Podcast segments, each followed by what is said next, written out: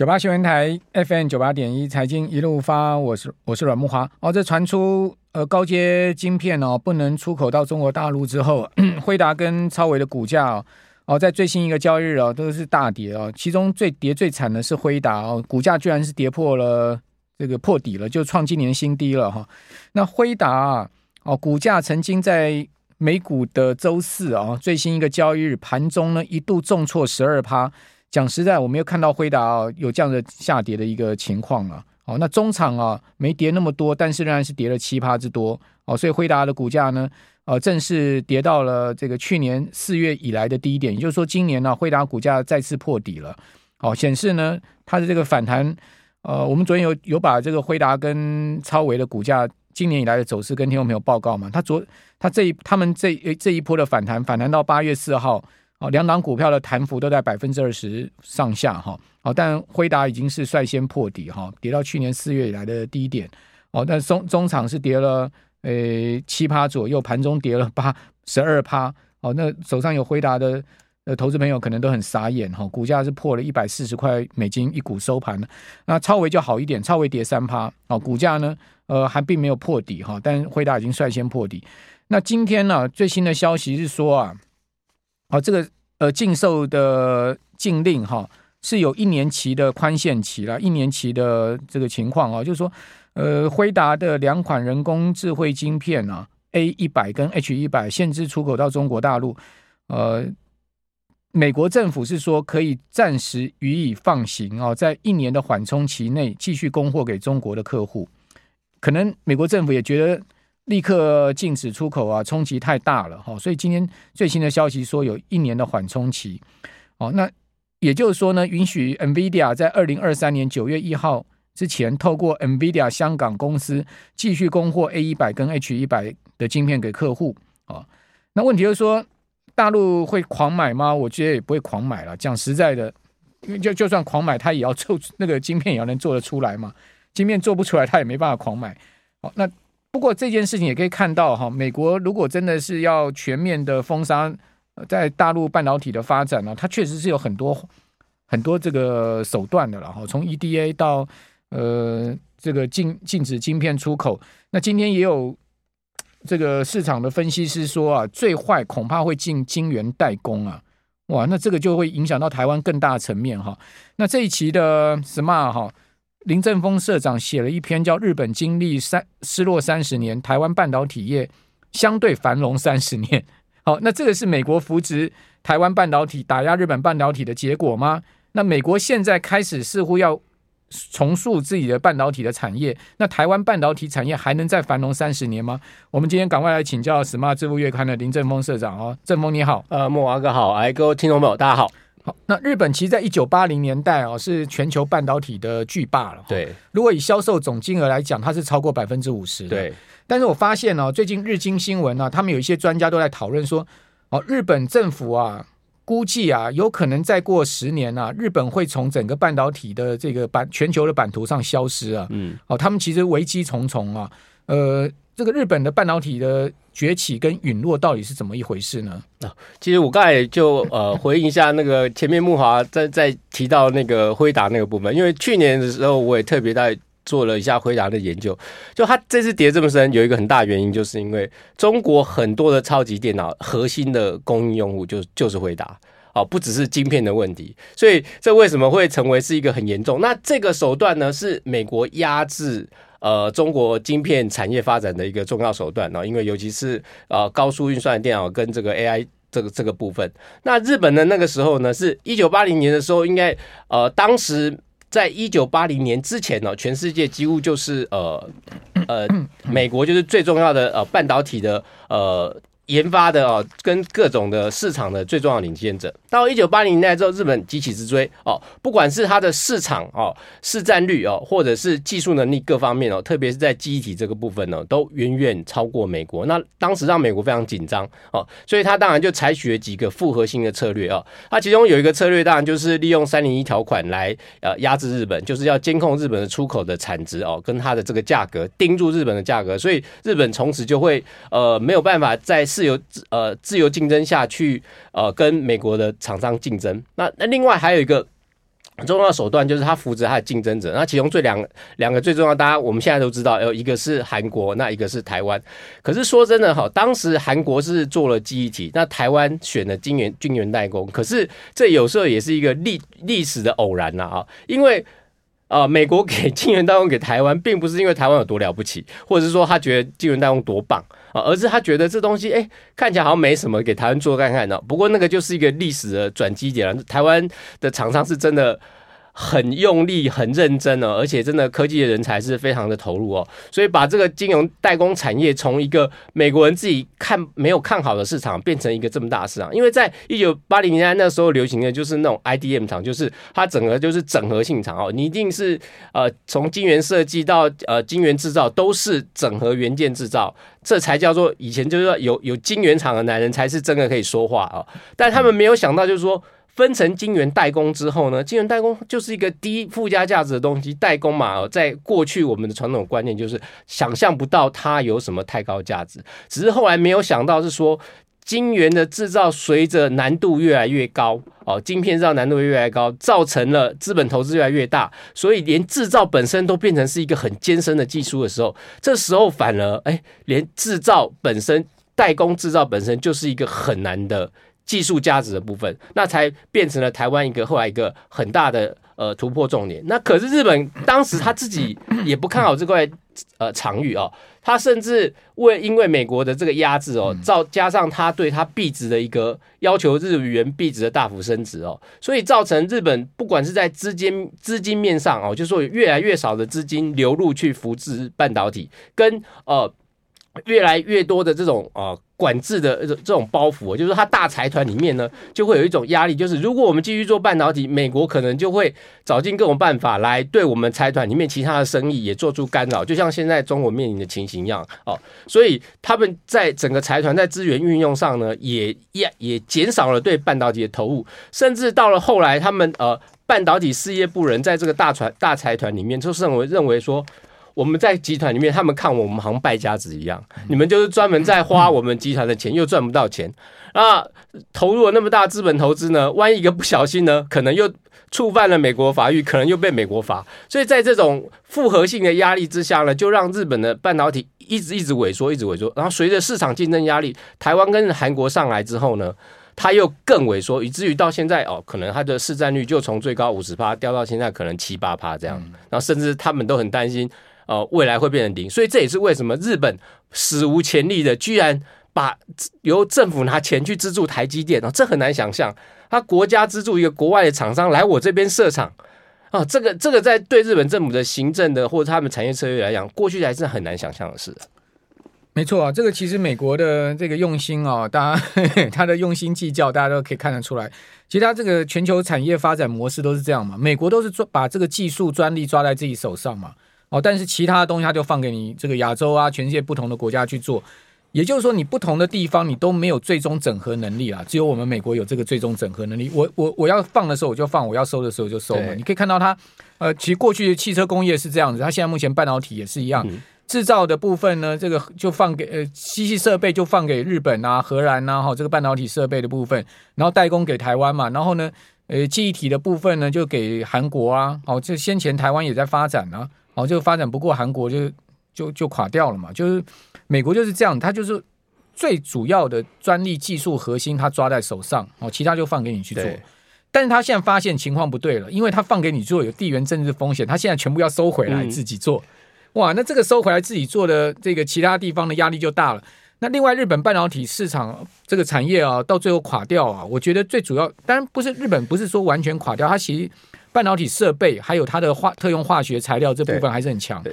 它最主要就是你刚刚讲像 NEC 啊这些公司，东芝啊、日立这些公司垮掉。我觉得另外一个很重要的原因是因为日本大泡沫了。对，大泡沫之后导致了日本企业资产负债表的破坏。对，这些公司无力再投资，或者说也不敢投资。哦，或者说呢，整个资本市场垮掉之后呢，他们不是没有技术，而是没钱了。像尔必达就是一个非常好的例子嘛，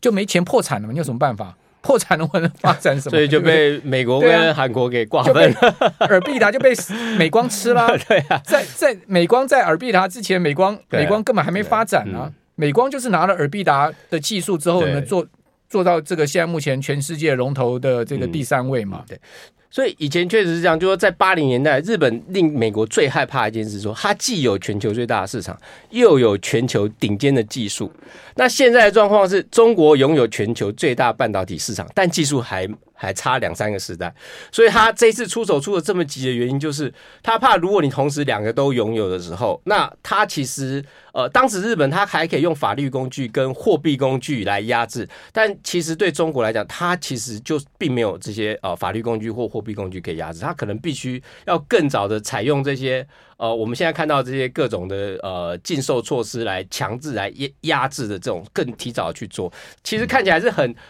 有时候看起来这个这个出手是很凶狠啊，但是好像这在如果在国与国竞争之中呢，好像也就事实上就这么回事啊。因为美国已经把中国当成是敌对国了，对对对，讲白话点，只是还没有正式兵戎相见而已啊，对不对？那你把它当成敌对国啦，嗯啊，那无人机飞过来，然后直接用枪把你打下来，这已经是到这个剑拔弩张的形态了嘛？就是美国当然他不可能把高阶晶片再卖给你嘛，这个给一年的缓冲。大概是呃拉比下来的结果嘛，嗯、对不对？不然的话，这些公司他们也受不了嘛。好，我们这边先休息一下，等下回到节目现场。九八新闻台 FM 九八点一财经一路发，我是阮慕驊。我们已经有 BC Top 连续两天动了我们了。刚刚小编说只有 BC 一个人在，BC Top 一个人在开心了哈，其他人都没有开心吗？啊，那呃刚谈到了，就是说美国啊，如果最狠的话，就可能会进这个晶圆代工啊。哦，这个是怎么回事呢？他说，美国现在目前已经从禁止部分美国企业供应华为这些特定的中国大陆的企业，转为禁止特定产品啊卖到中国，就是说扩大到这个封锁的一个层面了。这不是只针对特定企业，而是针对产品，只要是这个产品就不能卖到中国去。哦，那根据呃美国的一个研究机构的报告，他设想的最坏状况啊，是华盛顿啊。哦，就白宫啊，扩大禁令，阻止像是台积电、三星哦这些晶圆代工厂呢，为中国设计生产晶片哦，就是中国设计的这个晶片不能交给他们代工了。讲白话一点，这不是台积电、三星设计，而是呢，台积电、三星不能接中国大陆呃 IC 设计公司所设计的晶片单。好，那目前还没有坏到这种地步哈。那美国在采取激烈行动之前，应该会先衡量每一次打击它所能发挥的效应。如果是真的是这样子，哇，阵风战这个真的是台股会腥风血雨，我真的玉石俱焚，太可怕了，这个这个太可怕了，美连美国都会受影响啊。嗯，你觉得这个可能性高吗？如果说真的禁止台积电、三星接中国大陆这个 IC 设计公司的订单，哇，这个真的是。不得了啊！我觉得它这个是稍微有一点市场放话的性质啊，因为美国在形成一些政策的时候，特别是大型的产业政策的时候，它会透过一些主要媒体，现在没先放出最硬的这个风向哦，政策风向，然后试试看，因为通常大家一定正反讨论都会很激烈，然后再看看这个收集这个市场状况之后，再在实际在实质上再收回一点。就像我们刚才讲说，他进会打，然后再给你一年的这个缓冲期，他通常都是呃行政部门先下了一个决策，然后你实际执行的部门再去算一下说哦，厂问一下厂商说你你们需要怎么样的状况，也不希望厂商受伤太深，因为厂商受伤太深。你这有点像七伤拳啊，就是你，就是你伤敌十分也是自伤七成啊，所以这个总是两边都要考量。因为中美现在关系虽然是一个很强的呃竞争关系，但里面的合作成分也很高哦，美国。需要中国大量的制造的物品，那中国也需要美国大量的这个市场。这两个如果真的完全隔绝开来的话，这是经济级的核弹啊！我说这个可能比这个这不会亚于真正的核弹的威力啊！我觉得，而且但台湾更不用讲，这两强打起来，我们一定是一定是被踩扁，这很可怕啊！我我是希望。我希望不会发生那那这个状况，也认为到目前为止并还没有推到这么极限。嗯，但放话一定是放得很狠，因为这个就是 chicken game 嘛，就是你放话绝对不能软，但手段好像可以偷偷的软一点哦。譬如说在大。大庭呃，大众媒体上说我要这么做，然后在公众的这个呃政策上说我要这么做，可是实际执行细则上面，哎，放一点小小的通道，让你可以从这个小通道里面去完成一点呃呃，完成本来就应该有一些呃既定交易，可是他又要控制说你不能太完全自由、太 free 的去做，因为他还是有个法律在那里，他随时可以说，哎，我看你们如果。呃，出出口出的超出我的我我想要做的安全保障范围内，他马上可以用这个法律把这些小口又关上啊！我觉得他的他们的策略大概都是这样，基本上不是完全没有可能了。哦，如果说美国真的把中国大陆当成是。讲真的，敌人的话，对，真的极限的状况，有可能他认为 说这个未来战争要触发或什么的话，他当然会采取这，那就是最极限的状态了。希望不要发生。当然，我们也绝对不希望。哎，这个刚刚小编喊话有用 哦，GBC 他马上抖起来了。哎，马上大家抖起来，BC 也抖内，谢谢。然后韦少爷抖内，谢谢。还有 Roger Chen 也抖内，谢谢大家。好。诶，我们节目呢，其实不是说缺钱啦，而是说呢，看到大家对我们的抖内，我们就对我们的节目的肯定哦，我们都很高兴了哈。它其实不是绝对金额的问题。好，那呃，接下来整个台股跟美股怎么看呢？我这一波台股回档已经超过涨涨幅的二分之一喽，这个结构结构整个破坏掉喽，它就整个弱势了。那我我觉得，当然接下来我们要看的就是说，呃，之前的低点 一万三千九百点那边会被破。那我个人当然是有一点。我希望不要破，但是我有一点忧虑啊，是因为我们看近期的这个呃台湾的外销订单哦，因为外销订单是一个领先指标，它会对出口值有一些领先反应。那它可能外销订单呃出来之后的一到三个月之后会反映到出口值上。现在看起来的这个订单趋势都是变弱的哦，特别是来自中国的订单是很弱的。那这反映的是中国当地确实在积极的呃清零，这不只是这个疫情风控了，还有这个所谓的呃过剩产能的。的这要去库去库存的这个这个部分，所以这个持续会持续多久哦？因为这个它这个来自中国这个订单的这个需求的衰退是已经连续三个月扩大，所以八月我们可能还要再观察看会不会再扩大哈？因为如果它一直在扩大下去，表示它的去库存的这个动作成效还没有到很好，嗯，除非它能够跌幅缩小哦，不用说到要成长，而是说跌幅缩小的话，那我们会比较。安心一点，因为这里面就是最核心的。其实大部分这些订单来源都不是农产品的，农产品的占比都很小。关键就是半导体，嗯，还有晶片。那因为呃，我们出口到大陆里面大概的呃半导体占了快呃差不多就大概百分之四十哦，所以这个比重非常大。如果说你你这个部分呢有呃没有办法呃恢复那个需求的话哦，大陆的晶片杀价没办法稍微的减缓的话，那确实对台股会有很大压力。那到最后就变成只有少数的类股会涨。我们刚才也比如说像前刚才前面有讲生技类，因为这个完全不跟中中呃呃台大陆的相的需求相关跟美元相关，那可能就比较没问题。但是如果跟两岸相关的哦，像前面刚才也谈到，运价也是跌得很惨，也是因为中国就在清库存呢，它需哪需要什么多多少的运能？那清库存过程中都是希看希望尽可能把现有的它的存货把它尽尽快处理掉啊。对，好，所以看起来这个整个下半年的景气哦，一直到年底，这个景气的状况是是严峻的哦。对，哦，所以听众朋友，我们自己在跟大家讲，宏观经济情况不好。企业获利会衰退哦，这个也不是危言耸听哦，哦，只不过就是说，也不是所有企业都不好，它基本上也是有好有坏，少数好，但是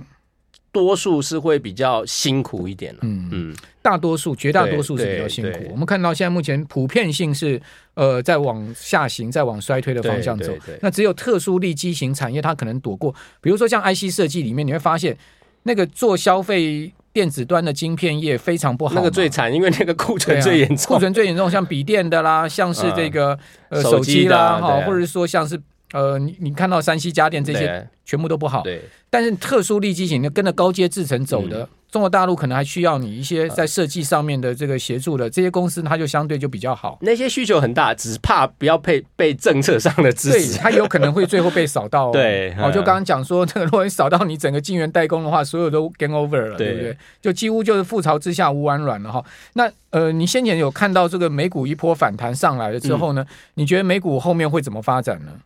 我现在目前来看，就是美国这边确实让我们觉得有点有点呃矛盾的状态，就是